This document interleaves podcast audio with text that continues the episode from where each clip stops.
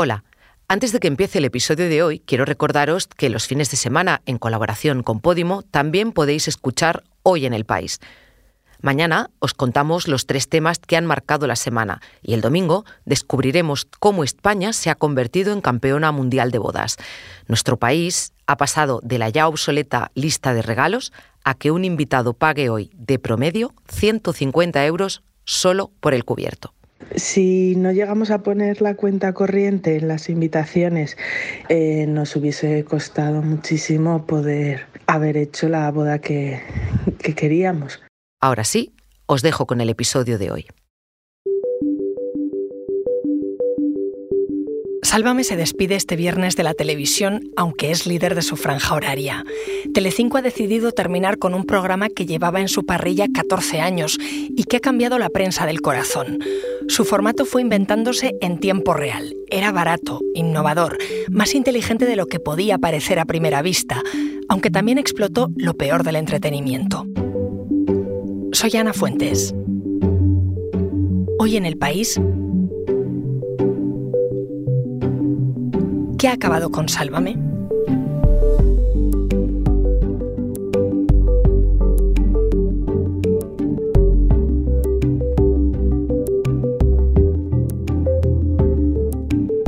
Para hablar de esto he llamado a mis compañeras del país, Eva Guimil y Natalia Marcos, que escriben las dos en la sección de pantallas. ¿Qué tal, Natalia? Muy bien. Esta lo tiene subidito. ¿Esta quién se cree que es? ¿Eh? Madonna. Lady Gaga de la cancelación de Sálvame después de 14 años en la parrilla, nos enteramos por una filtración a la prensa. ¿A ti te sorprendió la noticia? ¿Cómo se comunicó? Pues sí, quizá fue bastante sorprendente. Pero claro, hay que recordar que al final la televisión es un negocio, eh, sobre todo la televisión, vamos, sobre todo la televisión comercial es un negocio y en eso Mediaset pues lo tiene muy claro, lo ha tenido más claro que nadie. Es un grupo que, mm, eh, como todos, busca el rendimiento máximo y durante años ha basado su, negocio y su parrilla televisiva en una tele low cost, con mucho directo, muy rentable también. Y Sálvame es el epítome de, eso. Y con los cambios que han llegado a Mediaset, pues el símbolo, digamos, de, estos cambios era terminar con Sálvame. cuidado, cuidado. Esto es importante. Muy importante, que nadie espere un funeral. No. Esto va a ser una fiesta. Eso es. Detrás de este programa está una productora que se llama La Fábrica de la Tele. ¿De dónde sale? Pues la Fábrica de la Tele eh, se creó en 2006. La crearon los periodistas Oscar Cornejo y Adrián Madrid, que eran los creadores de Aquí Tomate. Y según la, la consultora GECA, en 2022, el año pasado, produjeron el 6% de las horas totales de la televisión en abierto. Solamente otras dos productoras, eh, MediaPro y Unicorn, estuvieron por delante de ellos. O sea que son responsables de un montón de horas de televisión. Producen el Deluxe, Socialité, Todo es Mentira en cuatro. Y en años anteriores, pues eh, fueron los responsables de Cámbiame, Cazamariposas, Hablé con ellas, el Chester, La Noria, un montón de programas de Mediaset. Y si miramos ahora los datos, la audiencia, ¿cuándo empezó a verse que Sálvame ya no funcionaba igual? Yo diría que ha sido una cosa, un declive progresivo.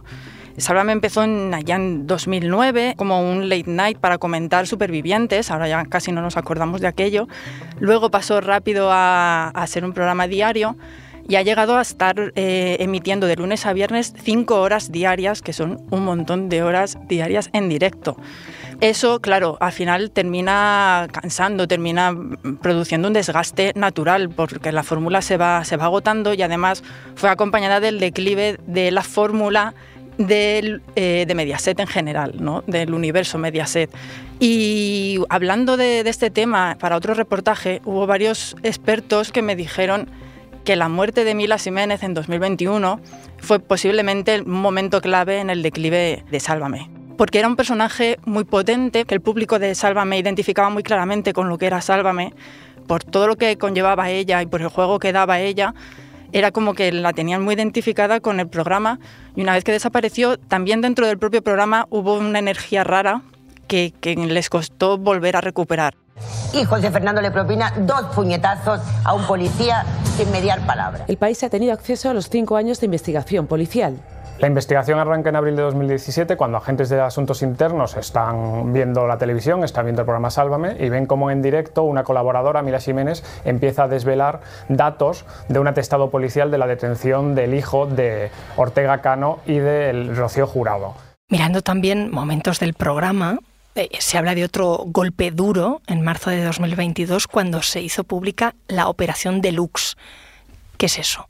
Pues es una operación policial de, espionaje que llevaba en marcha ya desde 2018 y era que un policía eh, jubilado estaba facilitando información confidencial a un colaborador del programa para generar contenidos para el programa.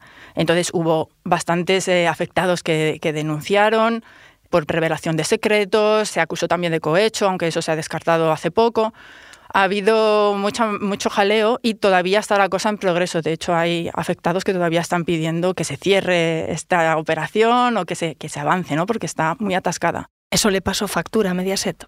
No estoy segura que la operación en sí le pasara factura al programa tanto como la acumulación de, cosas, ¿no? La acumulación de que de repente estaba esto, estaban perdiendo audiencia porque en Antena 3 eh, les funcionaba muy bien las series turcas, en la 1 también tenían un culebrón diario que también estaba restando audiencia.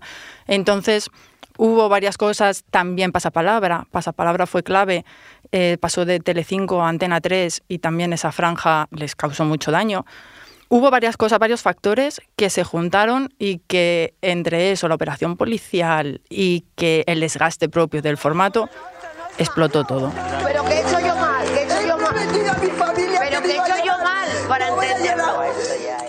¿Tú crees que mm, el hecho de que Mediaset aprobara un código ético nuevo que parecía hacer una referencia directa a Sálvame tuvo que ver con todo esto?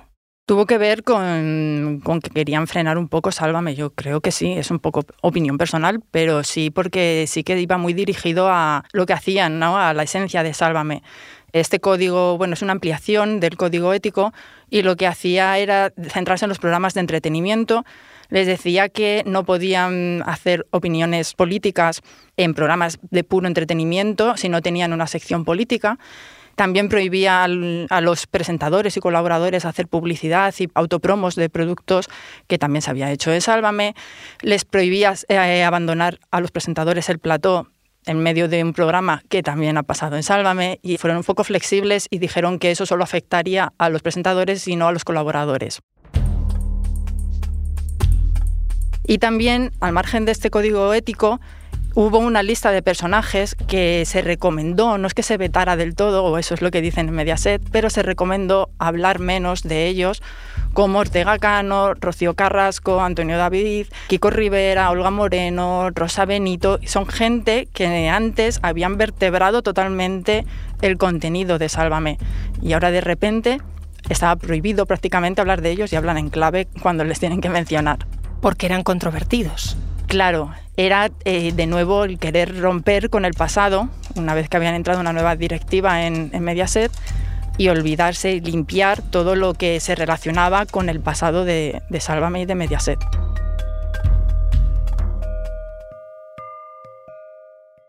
Ahora que termina, ha sido Sálvame uno de los programas más innovadores, para bien y para mal, de la televisión. Pues justamente eso iba a decir, que creo que uno de ellos sí y que es para bien y para mal. Nos ha enseñado las tripas de la tele, ¿no? Porque todo esto de ver los pasillos de Mediaset, los servicios, o sea, eh, veíamos unas cosas muy locas que nunca habíamos visto en la televisión.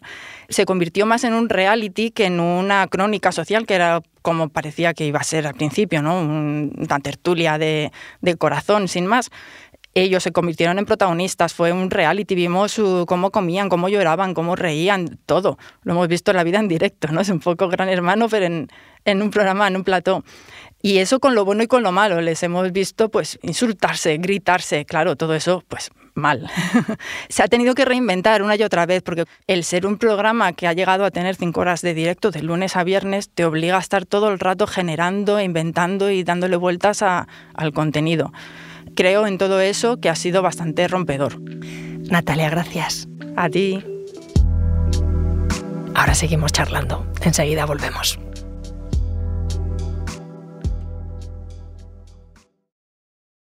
Hola, soy Bárbara Ayuso, periodista del País Audio. Desde hace meses trabajo con mi compañero Braulio García Jaén en el llamado Crimen de la Viuda de la CAM. Para quien no lo recuerde, hablo del asesinato de María del Carmen Martínez en 2016, que apareció con dos tiros en la cabeza en el concesionario propiedad de su familia en Alicante. El único acusado por su asesinato fue Miguel López, su yerno, que lleva siete años en un limbo judicial en el que no es culpable ni tampoco inocente. El resultado de nuestra investigación es un podcast de cuatro capítulos que titulamos El enemigo y que podéis escuchar ya en elpaís.com y en todas las plataformas.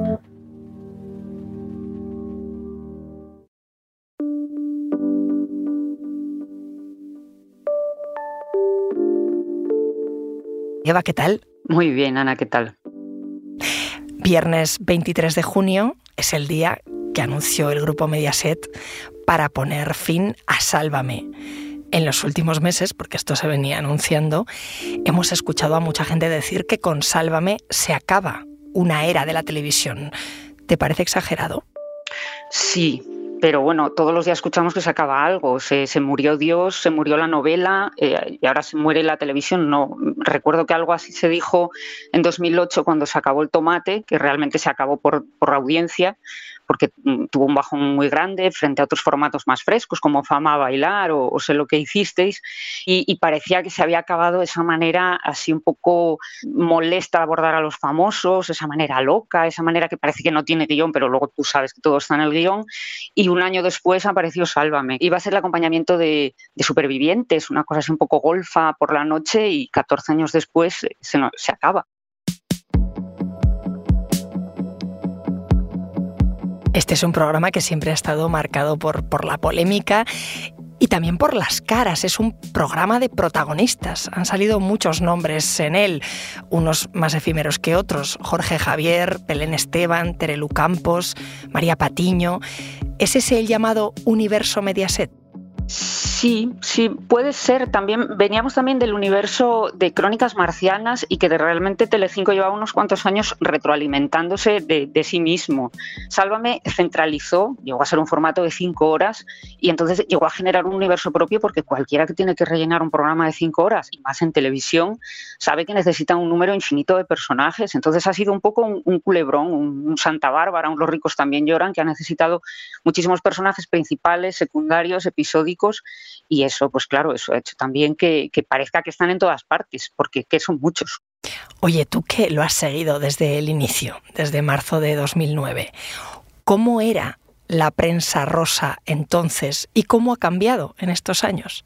Pues más que, además de la, de la prensa rosa, eh, ha cambiado eh, las redes sociales, que recordemos que en 2009, cuando empezó la cosa, pues apenas eh, Facebook era, estaban prácticamente en los inicios, Twitter todavía no existía, entonces todavía había una manera un poco de, engañar, entre comillas, a la gente. La prensa rosa era un poco hola, contándonos mentiras de gente que nos importaba. Y de repente se ha transformado, sálvame, eh, te cuenta verdades de gente que no te importa.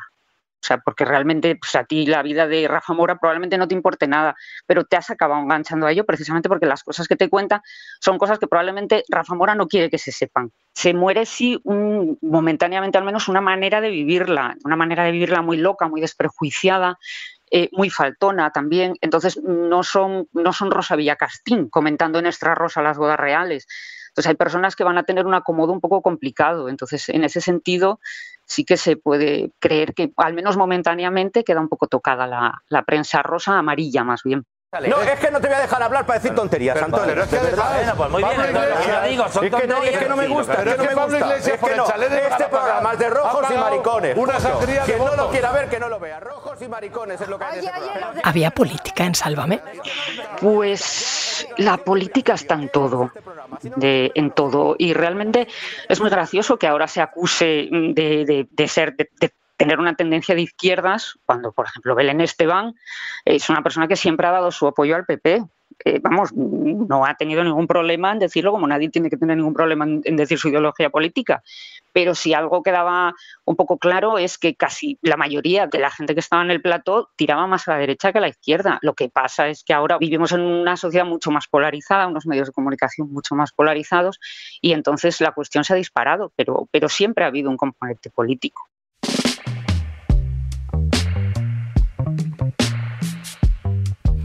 Curioso, Eva, que hay gente que cree que la fórmula de Sálvame era una genialidad y otros que la desprecian. Pues como todo lo que tiene éxito, como Rosalía, o sea, realmente cuando algo tiene éxito, eh, siempre va a haber quien le encuentre que tiene toda la explicación del mundo, como el fútbol, como, como todas las cosas de masas. Si miras solamente el esqueleto, es un programa perfecto, porque un programa que ha sido capaz de rellenar cinco horas de entretenimiento en directo tiene que tener unos, cimientos solidísimos. Normalmente lo critica gente que no lo ve, entonces que te quedes solamente con los exabruptos, con el humo, pero para estar cinco horas en directo hay que tener un, un guion muy sólido y hay que tener a alguien enfrente, como es Jorge Javier Vázquez, que es indudablemente eso que se dice un monstruo, o Carlota Corredera o Paz Padilla, que, que lo de Paz Padilla también es digno de análisis, una, una señora que venía de formatos de humor que de repente la ponen al frente de un programa de cinco horas y hacen que ese programa sea totalmente distinto a cuando está Terelu o cuando está Carlota Corredera. Por eso la fórmula es difícil que se agote, porque es como un equipo que tiene varios sistemas de juego. Puede jugar a la defensa, puede jugar al, ataque, puede jugar a perder tiempo. O sea, nunca veías el mismo programa en función de quién lo presentase. Una de las señas de identidad de Sálvame fue que hacían televisión en directo, que hacían vida en directo. Eh, los colaboradores hasta merendaban en el plato. Sí, eso es algo que resultó muy sorprendente y que ayudó a, dar esa imagen de mesa camilla, de que, de que tú sacabas eh, lo que haces en verano, sacabas la silla y te ponías con los vecinos y cada uno hablaba de lo que le parecía y si un tema no le gustaba no hablaba y se enfadaban y se amigaban y se tomaban ahí su yogur con bifidus. Uno de los secretos del, éxito del programa es el hecho de que era un riguroso directo eh, en un momento en el que la tarde estaba totalmente desguarnecida el resto de los canales emitían enlatados, culebrones, concursos y ellos iban eh, cinco horas en directo en lo que sabías que lo que pasase en España te lo iban a contar ellos. Que si abdicaba el rey, te lo contaban ellos. Que si había un accidente gravísimo, te lo contaban ellos. lo cual provocaba situaciones hilarantes porque a lo mejor te lo hacían vestidos de alcachofa porque esa era otra cosa muy divertida, que ellos todos los días celebraban una efeméride y vestían al, colaborador de turno, pues lo mismo te lo vestían del Greco, que te lo vestían de Gandhi, eh, que te lo vestían de, lo que fuese. Entonces, era, era, sabías que estabas viendo un programa que era muy divertido y de variedades, pero que a la vez podía ponerse de repente con tono informativo. Tú has escrito que era una fórmula más inteligente de lo que parecía, revolucionaria, que rompía las reglas del juego. Pero Eva también llevó a mucha gente al límite. En directo llevó el abuso a la pantalla en directo. Totalmente. Eh, acoso laboral como no lo hemos visto nunca. O sea, eh, pero lo cierto es que se hizo de una manera tan obvia que no podías dejar de pensar, pero esta gente, ¿por qué está ahí? Eh, tú no volverías a un trabajo en el que te hubiesen maltratado de esa forma porque además tenías de testigos pues, a dos millones de personas. Pero entonces ahí es donde te preguntaba si cuánto había de guion realmente, cuánto había de que nosotros de pretender que los espectadores creen que estamos llegando a una situación límite y qué pasaba exactamente después. No lo que nos enseñaban en los pasillos, en los baños, todas esas persecuciones y esas lágrimas, sino en el guion previo que se hacía en la lectura de escaleta eh, por la mañana. ¿Cómo ha pasado Sálvame de considerarse telebasura a que tanta gente lamente que vaya a terminar. Bueno, pues ahí, ahí está el fenómeno guatapeor. Eh, probablemente si lo hubiesen sustituido por la enésima novela turca, nadie diría nada, diría, bueno, fórmula agotada, busque audiencia, eh, Telecinco quiere ahora ser una cadena con un perfil más familiar. El problema es que lo sustituyen por eh, una profesional, que es Ana Rosa Quintana, que tiene un perfil muy marcado políticamente. Y claro, se hace a mes y medio de unas elecciones. Entonces ahí pues hay unos intereses detrás que no tienen nada que ver con las audiencias. Tú decías que Mediaset aspira a ser la nueva Fox, la cadena conservadora de Estados Unidos. Sí, eh, claro. Fox News es un canal que bueno puede tener muchas series de televisión, puede tener eh, Los Simpson, pero en el fondo es un canal que si pensamos en él es el canal que en el año 2000 decidió que las elecciones en Estados Unidos los había ganado George Bush Jr., eh, dándole la victoria en Florida. Es el canal que, hace, que en 2020 dijo que Arizona la habían ganado los demócratas, entonces todos supimos que se había acabado y que la victoria era de Biden, porque si Fox News, que es la cadena que decide lo que piensan los americanos, te dice que fulanito es el presidente, te lo crees. Y eso es muy interesante porque estamos hablando de un canal de televisión, que se supone que es un canal en el que hay realities, dibujos animados, series, pero a la vez es un hacedor de reyes y da mucho miedo que en España pueda pasar algo así. ¿Crees que este cambio, este fin de Sálvame y Ana Rosa al frente del espacio, nos da pistas de hacia dónde va la televisión? Pues obviamente me parece que va al mismo sitio hacia el que va el país. La, cuestión es quién mueve a qué. Aparte la televisión ha tenido un... parece que no tiene ideología. Uno más o menos sabe qué cabeceras de periódicos eh, tiran para este u otro lado, incluso en las emisoras de radio, pero nadie se preguntaba, Tena 3, Tele 5, no, no. Eh, entonces es más fácil desde ahí crear determinada opinión porque parece que el espectador no lo detecta. Eva, gracias. Muy bien, gracias Ana. Hasta luego, Mari Carmen.